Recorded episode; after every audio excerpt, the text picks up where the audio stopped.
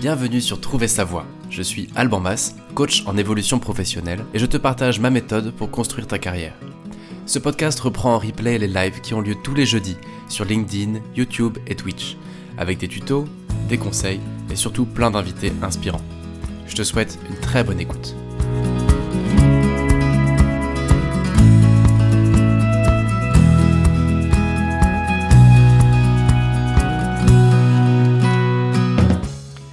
Nous sommes en direct. Bienvenue, bienvenue à toi dans ce nouvel épisode de Trouver sa voix.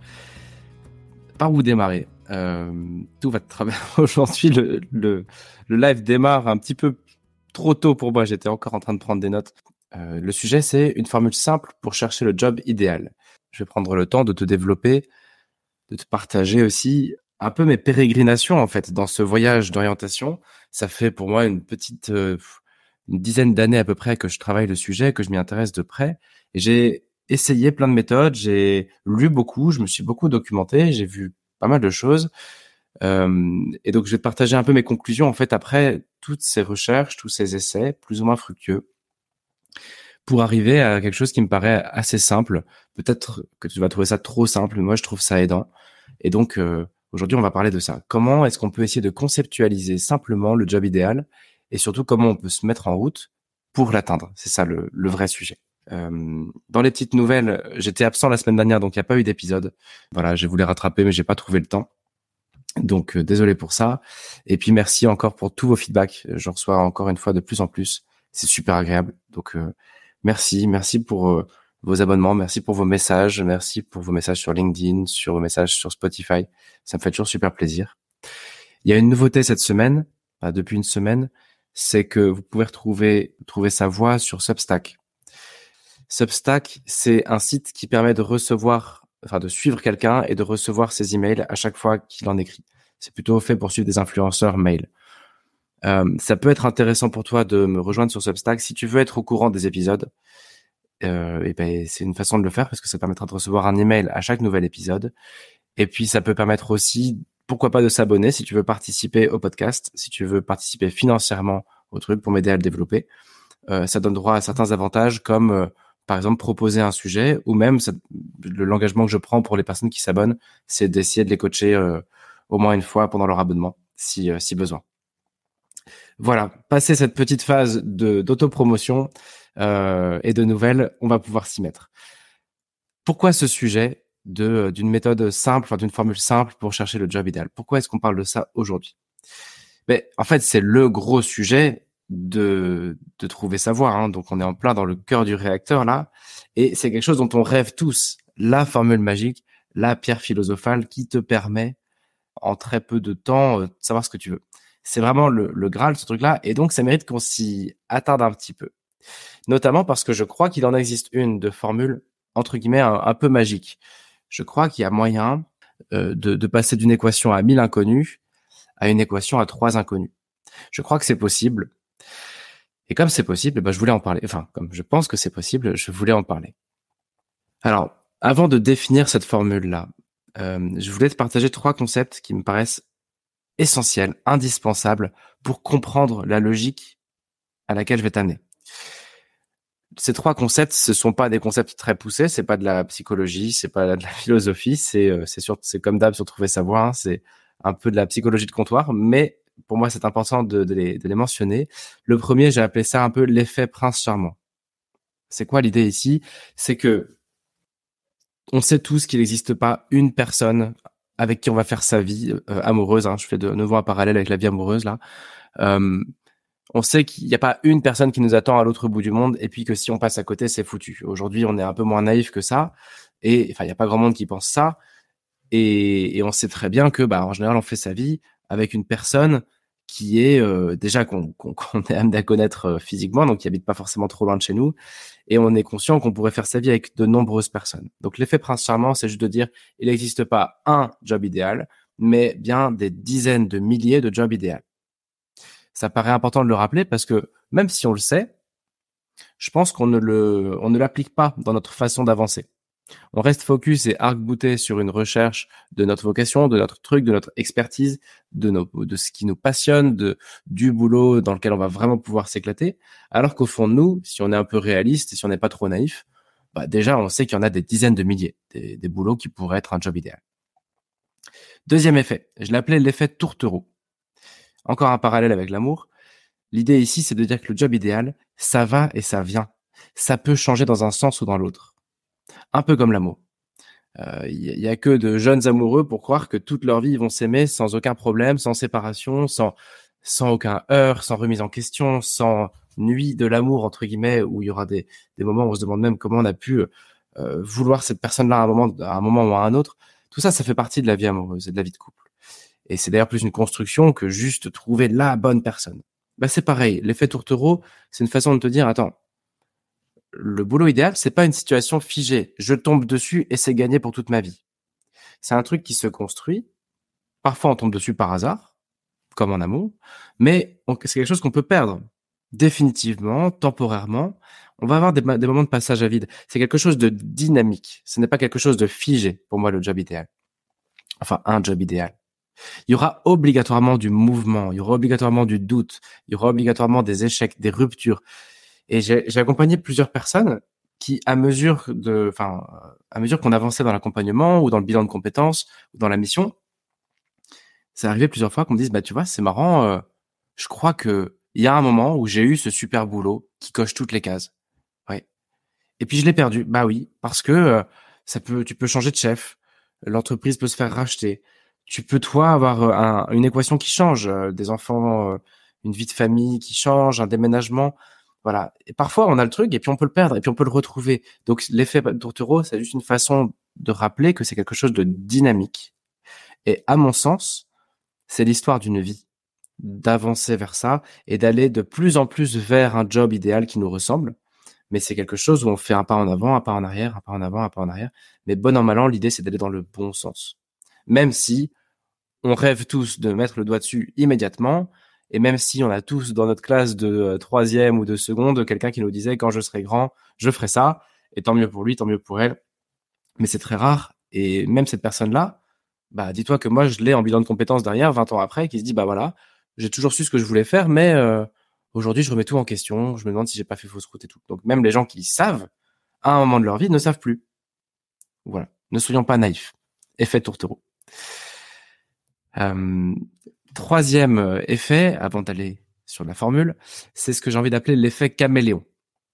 Euh, l'effet caméléon, si je fais de nouveau un parallèle avec l'amour, je ne sais pas si tu vas être d'accord avec moi, mais j'ai l'impression qu'on est capable d'être très différent de nous-mêmes quand on a envie de plaire à quelqu'un, de séduire.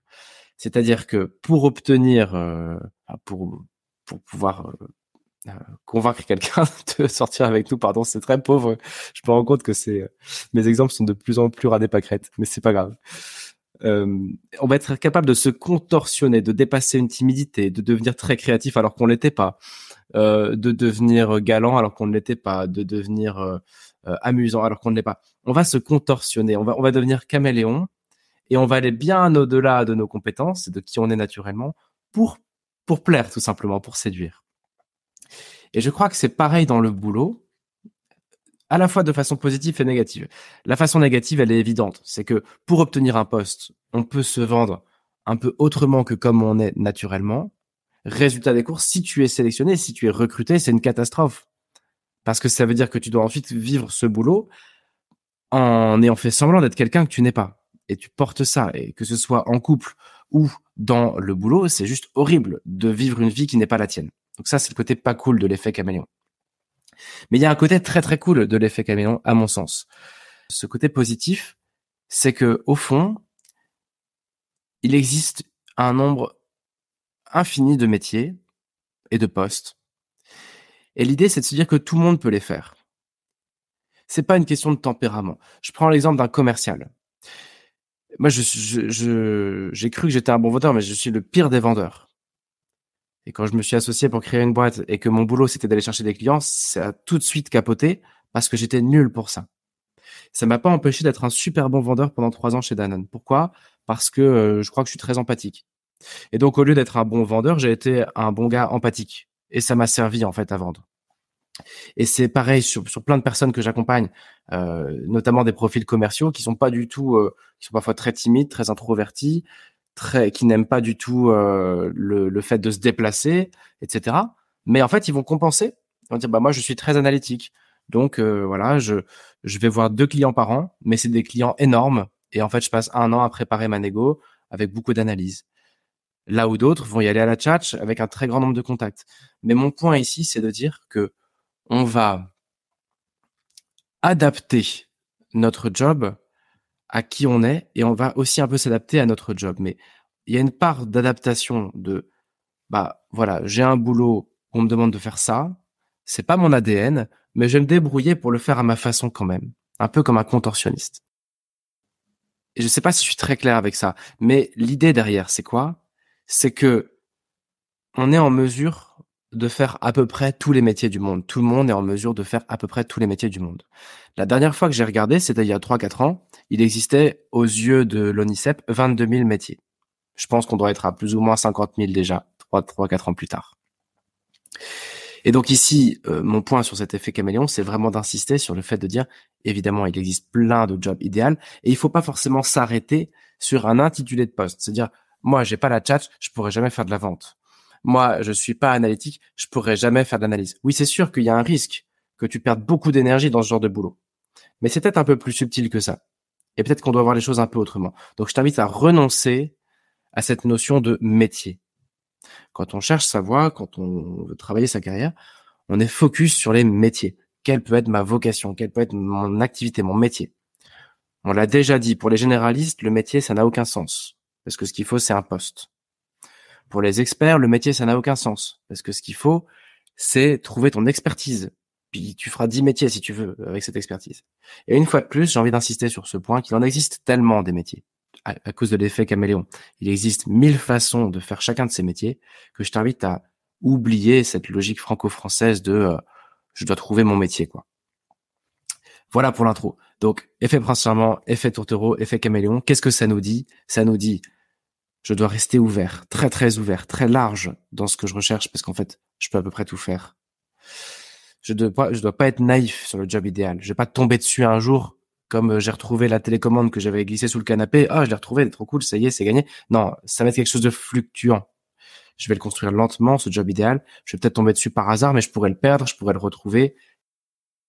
Et puis, euh, et puis voilà, j'oublie un peu cette notion de métier et je vais plutôt raisonner autrement. Et je vais t'expliquer maintenant comment est-ce qu'on peut raisonner en fait euh, autrement que par métier. Moi, quand il y a une dizaine d'années, j'ai commencé à m'intéresser au sujet. Ma première façon de chercher, ma première méthode en fait, ma première équation, c'était vraiment un truc à un million d'inconnus. C'était d'abord, je vais lire un livre de développement perso. Ah tiens, j'ai découvert ça. Après, je fais un test, euh, un test Biba ou Psychologie Magazine, où ah bah tiens, j'ai vu que j'étais plutôt comme ça. Après, je vais tomber sur un truc plus ou moins astral ou je sais pas quoi. Ah bah dis donc, en fait, je suis comme ça. Après, je vais faire un MBTI parce qu'il y a un site gratuit qui permet de faire son MBTI. Ensuite, je vais parler avec mes amis qui vont me dire, mais non, toi, t'es plutôt comme ça. En fait, c'était un joyeux fourre-tout. Et je faisais vraiment un pas en avant et dix pas en arrière en matière de clairvoyance. Et plus j'avançais, plus j'avais l'impression de me perdre. Donc ça, c'était les débuts. Il n'y avait pas vraiment d'outils, pas de méthode au fil de, de mes pérégrinations, de mes découvertes, j'ai découvert un, gars dont on a déjà parlé au micro de Trouver sa voix parce que je le trouve passionnant. Pour moi, c'est le meilleur des, des, coachs en orientation que je connaisse. Il est américain et il s'appelle Nicholas Lore, L-O-R-E, et il a écrit un livre qui s'appelle The Pathfinder, dont je mettrai le, les références euh, en commentaire. Et lui, il a essayé de simplifier un peu cette équation. Il nous aide un peu dans son bouquin. Il dit, attendez, c'est pas si compliqué. Le job idéal, c'est un peu comme quand tu cherches euh, ton appart ou ta maison.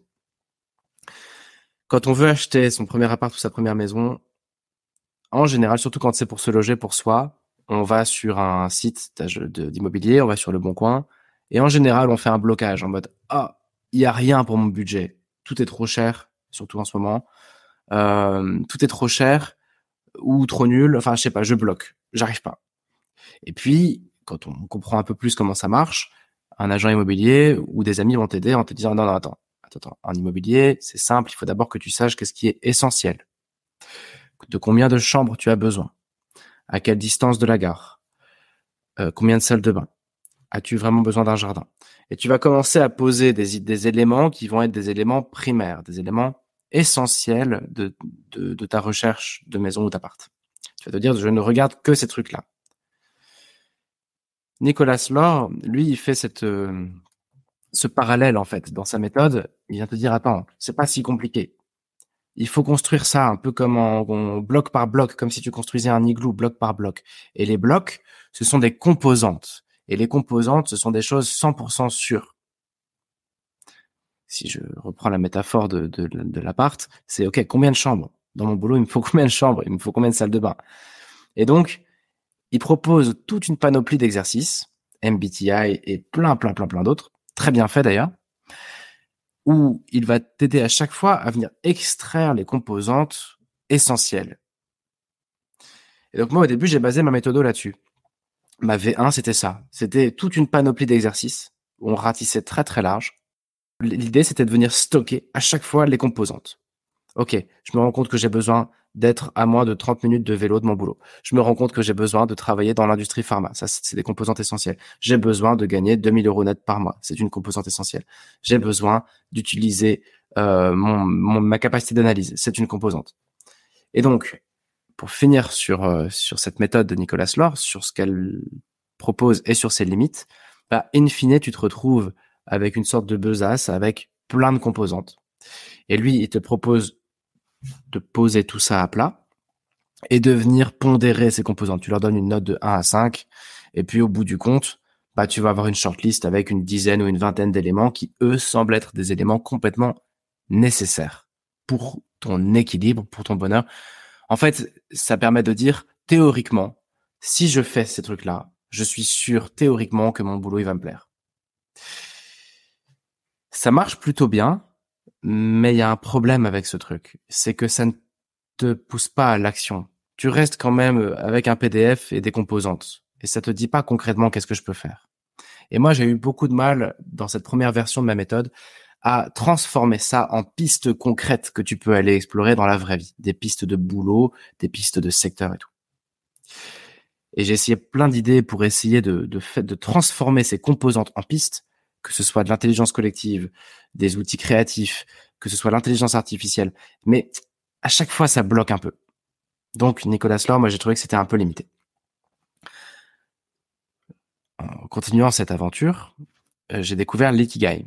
En fait, c'est pas moi qui l'ai découvert, ce sont mes clients qui me l'ont fait découvrir. Parce que j'avais des clients qui ont déjà fait un ikigai. Moi, je suis pas formé, je, je connais pas, pas le truc, hein. je, je peux pas en parler.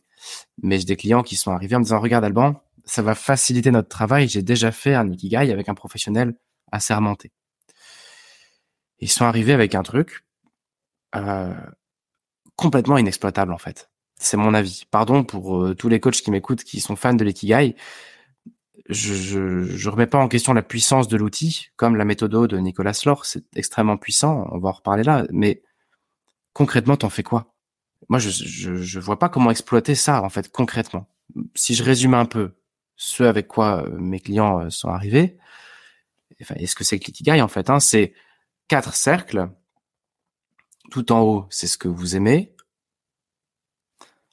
Le cercle en bas, c'est ce sur quoi vous pourriez être payé. À gauche, ce dans quoi vous êtes doué. Et à droite, ce dont le monde a besoin et on vient cruncher tout ça. Et quand on vient cruncher tout ça, ça fait des, sous-catégories qui portent des noms. Et tout au milieu, ça s'appelle l'ikigai. Le, le, le bullseye, comme on dit aux fléchettes, c'est l'ikigai. Et c'est ça qu'on cherche. Mais du coup, moi, je suis arrivé avec des situations où on me disait, voilà, bon, voilà ce que j'aime. Voilà ce pourquoi je pourrais être payé. Voilà ce dans quoi je suis doué. Et voilà, selon moi, ce dont le monde a besoin. Ok. Super. Bravo. Hyper intéressant. Et donc, on fait quoi? Bah, euh, je sais pas, je pensais que tu pourrais me le dire. Bah, non, j'en sais rien non plus, quoi. Euh, c'est ça le problème de l'ikigai à mes yeux et aussi de, toutes les, les méthodes que j'ai pu voir jusqu'à maintenant. C'est que c'est de la théorie et ça reste de la théorie. C'est très difficile de mettre ça en pratique. Mon avis sur tout ça, c'est que c'est très puissant, c'est passionnant. J'aimerais bien me former à l'ikigai. Je ne dénigre pas cet outil. C'est quelque chose qui est bien pour regarder dans le rétro. Quand tu as une opportunité, ça te permet de dire, attends, ok, est-ce que ça fit avec mon ikigai? Euh, Ça te permet de comprendre a posteriori des choses. Mais je vois pas comment tu peux aller euh, de l'avant avec ça. Et si toi tu sais, bah, n'hésite pas à m'écrire pour me le dire parce que ça m'intéresse. Euh, voilà. Voilà les limites de, de, cette deuxième étape qui était l'ikigai. Et puis, il y a eu euh, une troisième étape. Cette troisième étape, c'est euh, venu au fond assez récemment, depuis à peu près six mois. C'est à force d'accompagner avec le terrain, avec l'expérience. Euh, J'ai fini par euh, prendre conscience que la clé, l'important, ce n'est pas d'avoir la big picture du, du sujet. Ce n'est pas d'avoir d'avoir une vue d'ensemble. Ce n'est pas d'avoir trouvé la big picture, c'est encore une fois une bonne boussole pour a posteriori se dire, OK, est-ce que je signe ce boulot ou pas? Est-ce que ça vient cocher les trucs qui sont importants pour moi? C'est bien pour valider des hypothèses, mais pas pour trouver des opportunités. Je crois que la clé, l'important, c'est pas donc de se trouver, mais c'est d'avoir un point de, départ concret pour rencontrer des gens, puisque c'est vraiment par la rencontre qu'on a nos réponses. L'introspection permet de se connaître, de faire son ikigai, de savoir ses compétences et tout, c'est très bien.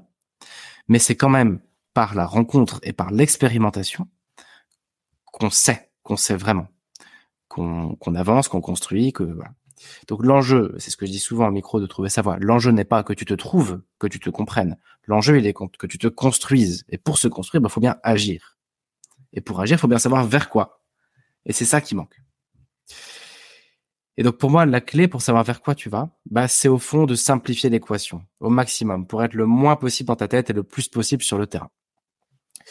Cette équation toute simple, je te propose une version, euh, bah, une V3 pour moi du coup, qui est que le job idéal, c'est tout simplement d'être payé à être toi-même dans un univers qui t'intéresse, sur un mode de travail qui fait sens pour toi. Donc là, je, viens de nommer les trois petits ronds qui sont là-haut. Là, si tu regardes la vidéo, euh, il y, a, trois cercles. Hein, ça reste, ça reste quand même schématique tout ça. En haut, il y a un cercle qui serait de l'ordre de ce que tu fais de mieux, tes compétences, comme dans l'ikigai en fait. Hein. C'est, ton ADN, ce que tu fais naturellement. Si tu, si tu travaillais plus, c'est ce que tu continuerais à faire si tu étais rentier. Un deuxième rond, c'est les univers qui t'intéressent. Si tu en as, c'est pas obligatoire. Il y a plein de gens qui n'ont pas de centre d'intérêt plus que ça, qui sont intéressés par tout. Et donc, ça sert à rien d'avoir ce deuxième rond-là pour eux. Euh, mais on peut appeler ça des secteurs d'activité, s'il y en a qui t'intéressent. Et puis le troisième rond, ça va être ce que je vais appeler les modes de travail. C'est ce qui fait sens pour toi. Et je vais commencer par, euh, par expliquer celui-ci. Euh, le, le mode de travail, c'est euh, qu'est-ce qui fait que tu as une raison de te lever le matin? Il existe des centaines de milliers de métiers, il existe des centaines de milliers de façons de faire chacun de ces métiers. Et donc le mode de travail, ça permet de venir changer un petit peu ton ta façon de voir les choses. Euh, c'est un test que propose l'organisme de bilan de compétences qui s'appelle MempACAP, qui que je te recommande, qui est très bien, et qui euh, qui propose notamment de savoir qu'est-ce qui te motive le plus, quelles sont tes motivations primaires. Et je crois, moi, que les motivations primaires, c'est le sens au travail. Le fameux sens au travail que, dont tout le monde parle, que tout le monde recherche. Je crois que c'est ça. Et donc, il y a une dizaine d'éléments que je vais te partager vite fait comme ça. Il y a recevoir du feedback, d'avoir du feedback d'un client, d'un manager ou autre. Le fait de se dépasser. Le fait d'apprendre la curiosité intellectuelle. Le fait d'avoir des opportunités régulières d'évolution non pas financière, mais euh, d'évoluer de job en job. Le fait d'avoir de la concurrence, de la compète. Le fait de voyager, de se déplacer, de sortir de chez soi. La sécurité de l'emploi. Le bien-être, c'est-à-dire l'équilibre perso-pro. L'ambiance de travail. Est-ce qu'il y a une ambiance harmonieuse L'utilité sociale, est-ce que ce que je fais, c'est vraiment utile pour les gens? Mais tu vois, l'utilité sociale, ça n'est que un petit paramètre parmi une quinzaine. Donc, quand on parle de sens au travail, on pense directement à Greenpeace, on pense tout de suite à euh, l'écologie et tout. Mais non, au fond, euh, euh, enfin, moi, je suis de ceux qui pensent que l'utilité sociale, c'est pas pour tout le monde, quoi. Euh, si, pour toi, c'est avant tout euh, le feedback, la rémunération et, euh, et la compétition, va pas perdre ton temps à essayer de te sentir utile. C'est une perte de temps. Tu vas être avec des gens qui, tu vas pas gagner assez. Enfin bref, ça, ça va pas le faire, quoi. Donc bref.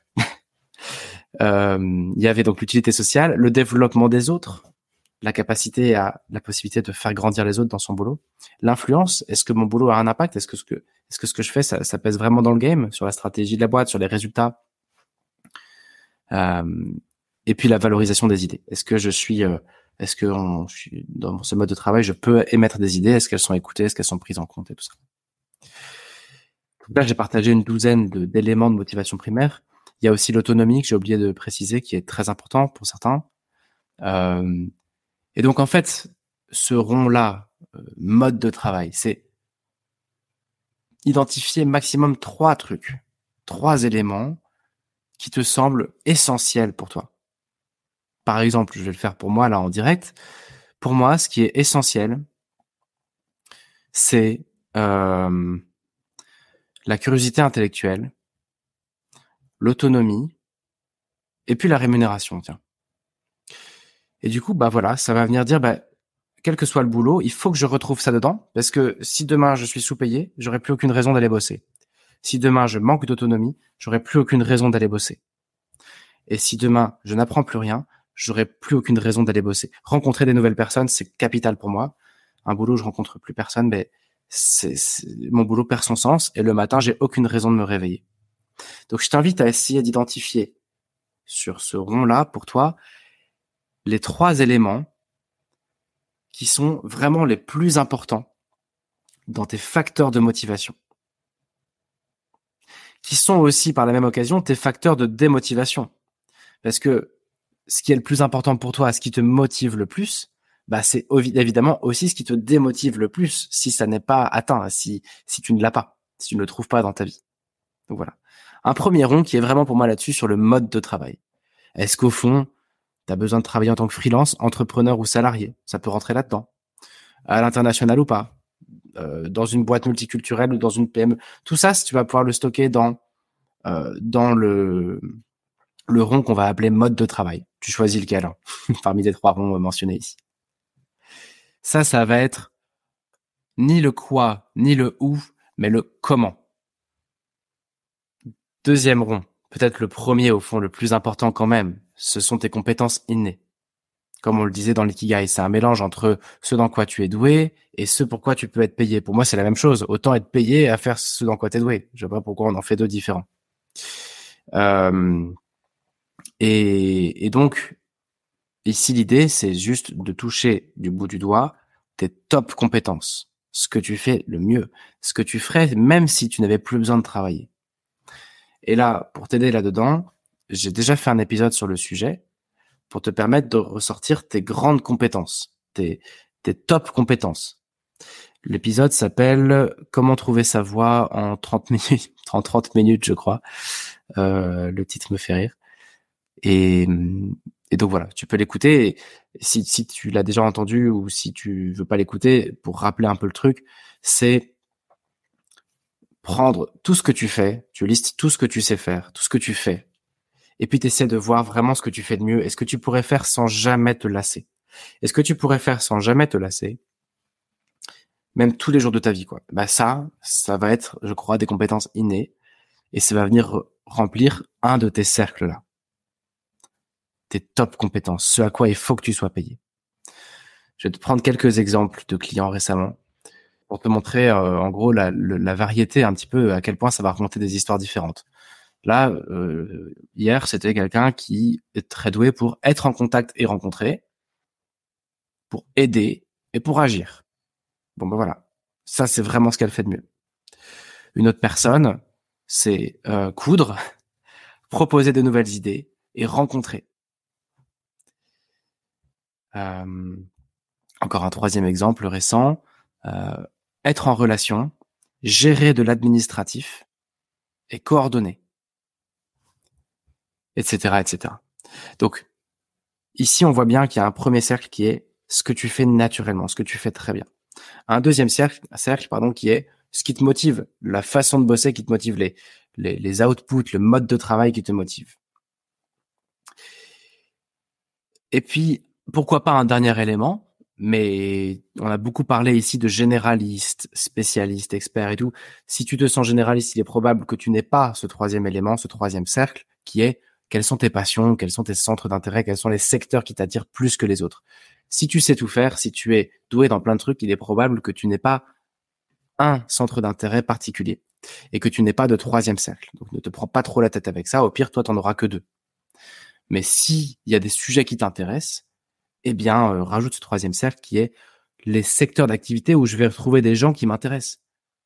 Tant qu'à travailler, autant travailler avec des gens qui, qui, qui sont, euh, qui sont stimulants, qui font des trucs qui me plaisent. C'est pas pareil de travailler euh, avec les animaux que dans les neurosciences, que dans le coaching, que dans l'univers du cirque, que dans l'univers de je ne sais quoi, que dans le retail, que dans l'univers de la franchise. C'est pas pareil d'être comptable dans l'univers de la franchise que d'être comptable dans un théâtre. Enfin voilà. Donc ici, ça va être vraiment les univers. Et l'idée, c'est quoi? C'est de se dire s'il y a un univers ou des univers qui t'intéressent plus que d'autres, bah, tu peux les stocker ici. Et on en vient donc à cette équation à trois inconnus, qui est être payé à être moi-même. Donc, par exemple, pour ma part, euh, je sais pas, parler écouter et euh, inspirer. Euh, voilà, je tente comme ça. Sur un mode de travail qui fait sens, donc peut-être pour ma part avec beaucoup d'autonomie, euh, sans conflit, un boulot sans conflit et avec une rémunération intéressante.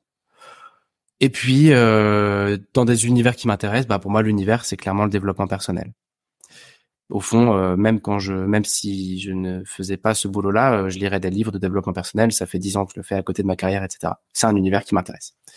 Voilà. En très simple, voilà l'équation que je te propose d'établir. Trois paramètres. Ce que tu fais de mieux, ce à quoi il faut que tu sois payé, en fait. Le mode de travail qui fait sens pour toi. Les modes de travail. Et, euh, et puis euh, et puis pardon les, univers les secteurs d'activité qui font sens et c'est là que tu vois d'ailleurs que n'importe quel métier peut être vécu très différemment si je prends le coaching par exemple si je change d'univers du coaching en entrepreneuriat c'est pas pareil que du coaching en développement personnel. Si je change de compétences clés moi j'adore parler. Pour ça que je fais ce podcast. Mais il y a des gens qui, sont très doués pour analyser. Donc quelqu'un qui va être très analytique et passionné par les neurosciences, clairement, il va pas coacher de la même façon quoi. Et puis si on change de troisième cercle, le mode de travail, moi je suis pas du tout entrepreneur, mais j'ai du mal à être salarié aussi, donc voilà, le statut freelance me va bien. Euh, et pour d'autres, ce, sera vraiment, il y a besoin de sécurité de l'emploi, et donc le salariat sera une super option. Et ce sera pas du tout le même métier du coup. Enfin, même métier, mais pas du tout la même réalité. Et voilà vraiment pourquoi je t'invite à oublier cette histoire de métier et à plutôt essayer de peu à peu te rapprocher de, j'ai envie de dire, de ton ikigai, pour le coup, de, de du, du sweet spot, là, du milieu de ces trois cercles, compétences clés, mode de travail, secteur d'activité, ou de ces deux cercles, compétences clés, mode de travail, et en se souvenant que c'est normal de pas mettre dans le mille du premier goût, et que c'est l'histoire d'une vie. C'est l'histoire d'une vie, et que peut-être qu'à un moment tu vas mettre dans le mille, et puis que, bah, tout ira bien. Et puis il y aura un truc qui fait que bah non, ça ira plus. Et puis il faudra ajuster les choses. Voilà. C'est pour moi c'est ça l'équation. Elle est pas si compliquée, mais elle bouge tout le temps. Et l'enjeu, c'est de se dire mais si tu te sens pas à ta place, si tu sens que t'es pas euh, soit un peu à côté du mille, soit complètement dans les choux, mais oui, mais c'est dynamique tout ça.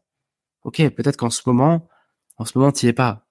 Mais attends, t'as toute une vie pour pour te rapprocher de toi-même en fait pour te rapprocher de être payé à être toi-même dans un boulot qui fait sens. C'est-à-dire qui coche tes motivations primaires, tes motivations personnelles. Et non pas qui a du sens au sens euh, euh, sauver des baleines du terme. J'ai rien contre les baleines, mais, mais, moi ça me ça me rend dingue en fait de voir la la pensée unique du moment qui consiste à dire qu'on devrait tous être être engagés dans la transition écologique, qu'on devrait tous être engagé dans la lutte animale, qu'on devrait tous être engagés dans l'insertion et dans la lutte sociale et tout. Bah non, euh, c'est ce qu'on essaie de faire, mais il y a plein de gens qui s'en foutent un peu et du coup, ça fait des erreurs d'aiguillage assez importantes. C'est pas qu'on s'en fout, c'est juste que parfois le potentiel il est ailleurs. Et donc, je, je, fais un petit blocage avec ça personnellement. Euh, voilà. Ma conclusion de tout ça. Pourquoi est-ce que je te présente ce modèle aujourd'hui? C'est pas pour remplacer l'ikigai, c'est pas pour remplacer la méthode de Nicolas Law.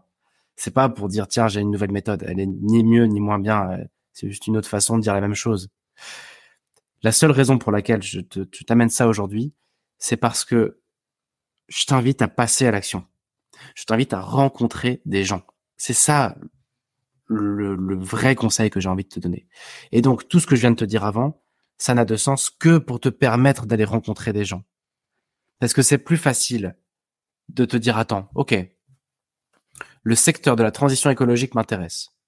Mes compétences, c'est que je suis un bon analyste, j'adore les chiffres et, euh, j'aime euh, structurer les choses. Et euh, le mode de travail, je me verrais bien salarié euh, dans une grosse boîte. Bon bah, je sais pas si tu suis mon raisonnement, mais ça y est, si on a dit ça, on sait exactement qui aller voir.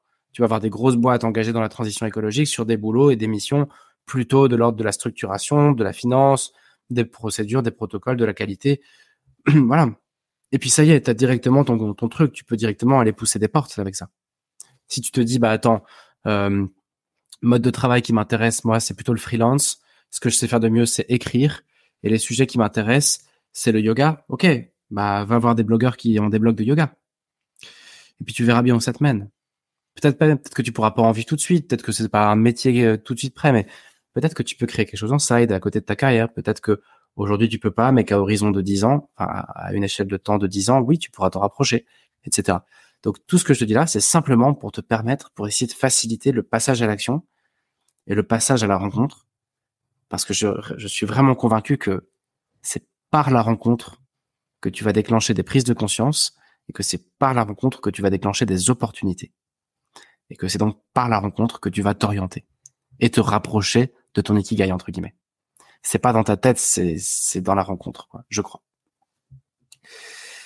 Mon call to action, ça fait longtemps que j'ai pas partagé un, un, un petit défi pour euh, bah, pour les auditeurs, auditrices. Euh, tout simplement, je t'invite à prendre une feuille, à faire ces trois fameux ronds qui s'entremêlent euh, en leur centre là, et tout simplement à écrire dans chaque rond. Donc dans dans, dans le premier, tu mets ADN, top compétences. Dans le deuxième, mode de travail. Et dans le troisième, il est optionnel celui-là, mais tu peux écrire donc euh, secteur d'activité ou euh, univers ou centre d'intérêt.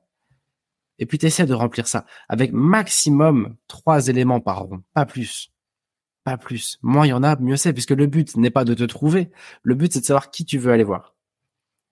plus tu mets d'éléments, plus tu compliques les choses. tu vas arriver sur une équation.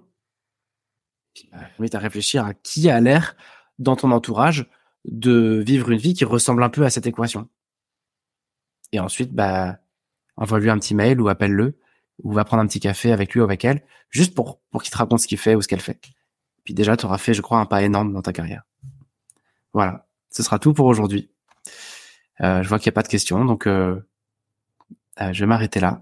Et la semaine prochaine, on aura une invitée de, de grande qualité, donc j'en dis pas plus, mais je m'en réjouis d'avance. D'ici là, bonne semaine. Et merci encore de, de ta fidélité si tu, si tu écoutes cette émission. Et n'oublie pas, donc, pour recevoir les mails, ça, passe, ça se passe sur Substack. Trouver sa voix sur Substack et je te mettrai le lien en commentaire. À bientôt.